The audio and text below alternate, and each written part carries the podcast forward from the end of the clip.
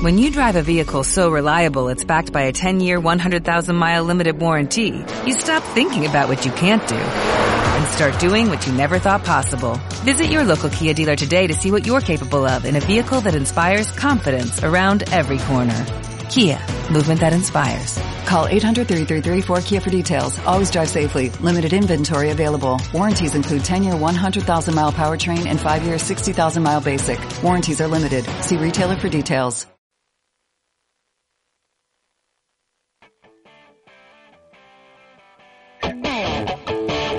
Ladies and gentlemen, desde el planeta Basket, para todos ustedes, Beca Ball.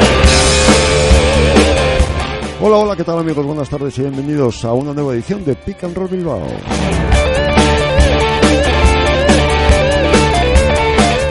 18 de mayo, esto se acaba la Liga CB en su jornada 33.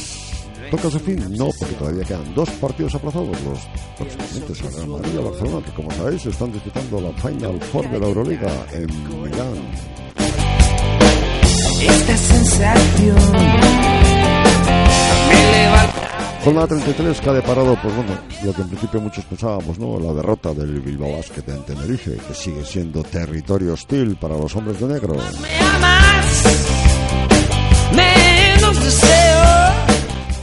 Hoy me tendréis que aguantar a mí aquí un ratito porque no tenemos invitados, todos nos han fallado. ¿Qué será? El buen tiempo, el fútbol, eh, las motos, yo qué sé. El caso es que aquí os soltaré un speech un ratito. Pero no os preocupéis que no os aburriré mucho, ¿eh? tranquilos. Me quieres soñar. Yo no voy a estar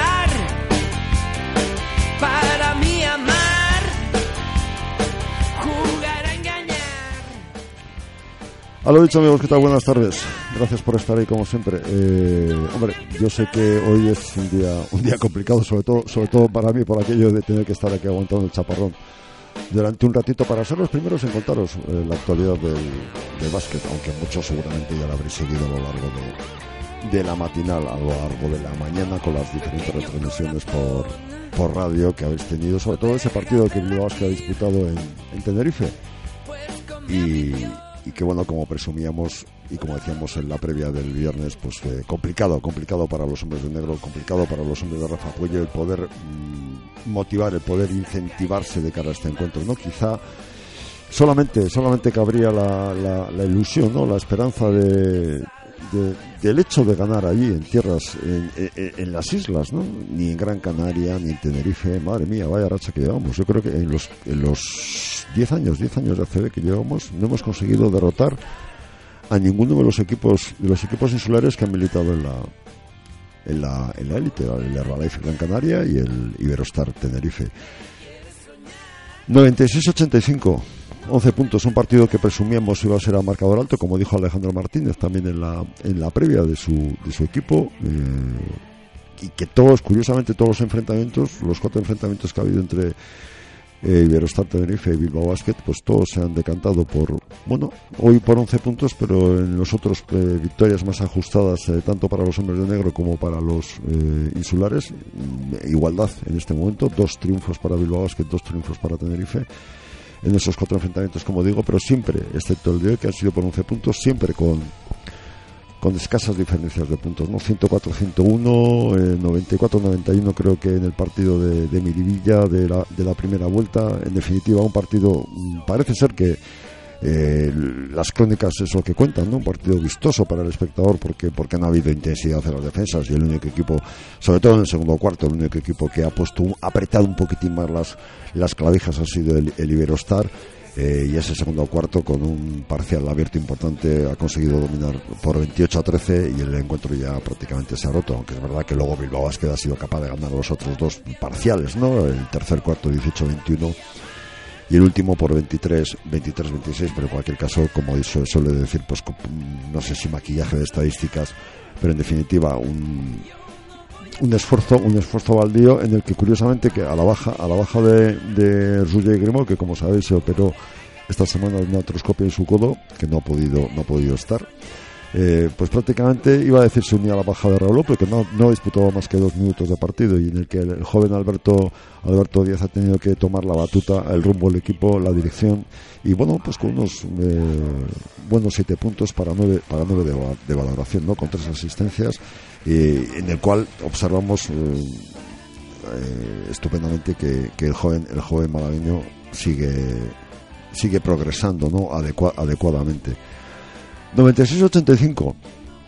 Eh, el Iberostar Tenerife que nos supere la clasificación y que de alguna forma pues cerramos este este periplo no en la última la última salida de los hombres de negro eh, que cerrarán ya la temporada el próximo sábado frente al Bluesens Monbus de Moncho Fernández eh, en un encuentro espero que no tenga nada que ver con el que hemos visto hoy aunque sí es verdad que bueno pues que la situación de- del equipo eh, como llevamos ya hablando durante toda la temporada está pues para lo que está no está pues para plegar plegar alas plegar eh, velas y, y, acaba- y acabar la temporada lo antes lo antes posible ¿no? y por desgracia pues esto es lo que lo que tenemos.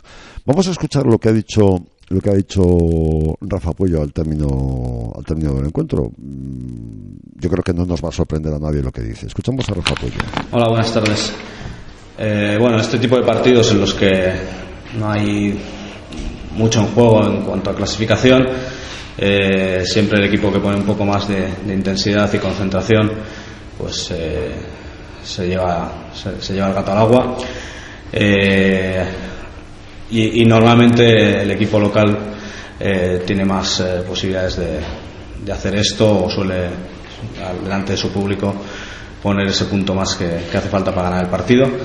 Eh, creo que ha sido así. eh, hemos empezado bien el partido, pero era un intercambio de canastas, no había intensidad por parte de ninguno de los dos equipos a nivel defensivo y cuando ellos sí que han subido un poco su intensidad y nosotros hemos perdido un poco la, la concentración en, en nuestro en nuestro ataque pues en el segundo cuarto ellos nos han hecho un parcial muy amplio como digo han sido mucho más agresivos incluso en las situaciones de, rebote y han conseguido romper el partido. En el descanso bueno he pedido a los jugadores que eh, había que hacer un esfuerzo para para tratar de, de remontar el partido y de acabar eh, bien. Y bueno lo hemos lo hemos tratado de hacer creo que lo hemos hecho pero evidentemente era muy difícil remontar un resultado tan adverso aunque hemos conseguido ganar los dos últimos cuartos Pasamos a la pregunta, por favor. excesiva, nuestra excesiva tendencia quizás en los primeros minutos por sacar ese nombre partido de, de Munduru y Gabriel.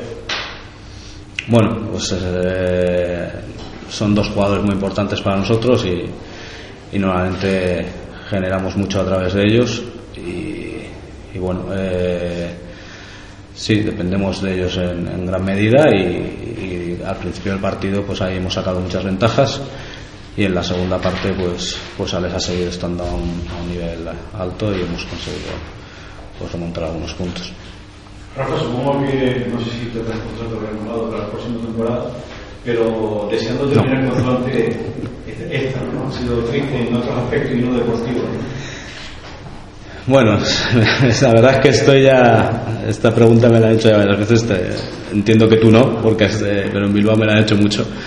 Y, bueno, pues eh, se está haciendo largo al final de temporada. eh, es una temporada difícil, pero como digo, pues intentamos eh, acabar de la mejor manera posible y desde luego esperamos acabar con victoria el último partido en casa.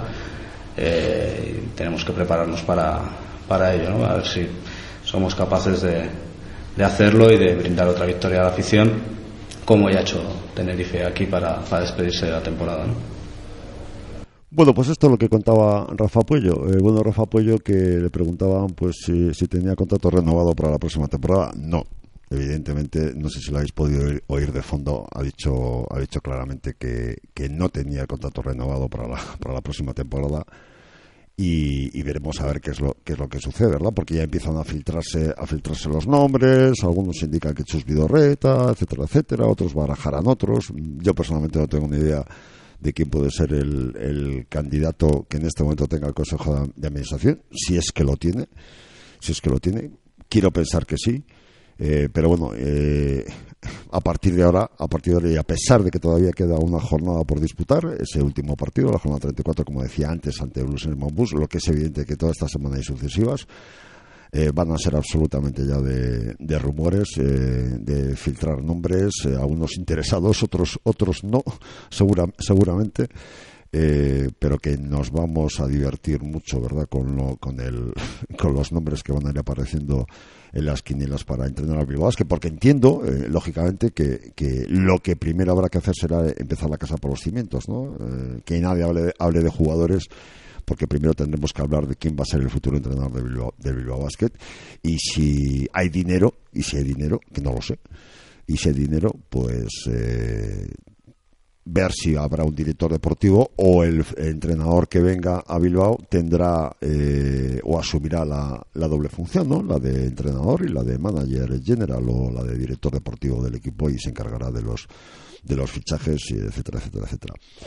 Al igual que hablamos del entrenador que va a venir, pues empezaremos a hablar de qué jugadores se van a quedar y qué jugadores se van a ir, ¿no? Mm, yo creo que todos, en la mente de casi todos o de muchos, eh, tenemos más o menos realizada la quiniela de quién se puede quedar y quién se puede ir, ¿verdad? Yo tengo, yo tengo claro, en principio, que Fran Pilepis no va a seguir, que Axel Herbel no va a seguir, que Sergio Sánchez no va a seguir, que Mamadusa no va a seguir, que Roger Grimao probablemente tampoco siga. A mí me parece que Andorra, Andorra es una buena plaza, es una buena plaza para él, pero bueno, esto es una hipótesis, una hipótesis mía.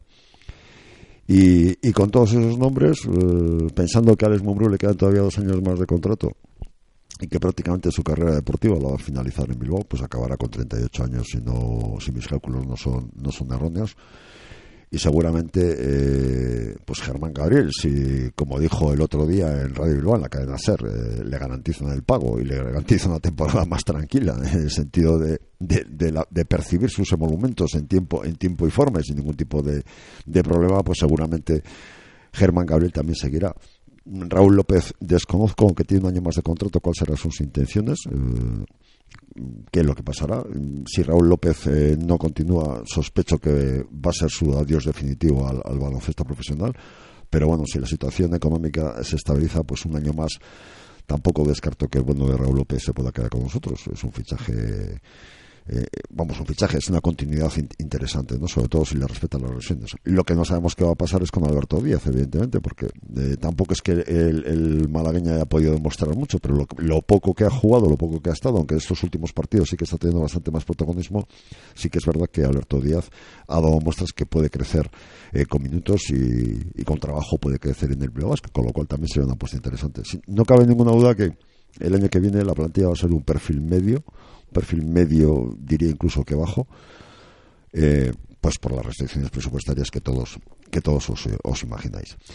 Eh, hoy me ha sorprendido, eh, zona, he dejado para el final la zona Brekic, porque hoy ha jugado 19 minutos, casi 20 minutos, eh, y, junto con Alex Mumbro y Axel Lebrera ha sido en anotación uno de los jugadores destacados, 16 puntos, eh, que dan idea que el croata tiene capacidad para poder trabajar y que tiene y que tiene sobre todo físico tiene un físico impresionante. Lo, dije en pretemporada que este chico tenía un físico impresionante pero eh, las vicisitudes sé que para muchos no sé que para muchos eh, es un bueno yo he oído barbaridades sobre Zoran Brekic eh, desde tarugo torpe negado etcétera etcétera pero lo que nadie lo que nadie cuenta al menos en mi opinión es eh, los pocos minutos que ha tenido el jugador croata y yo creo que cuando los tiene y está tranquilo y está relajado pues sí que sí que es un jugador. El que parece que está caído en desgracia absolutamente es Fran Pilipis que los últimos rumores le, le colocan ya fuera del, del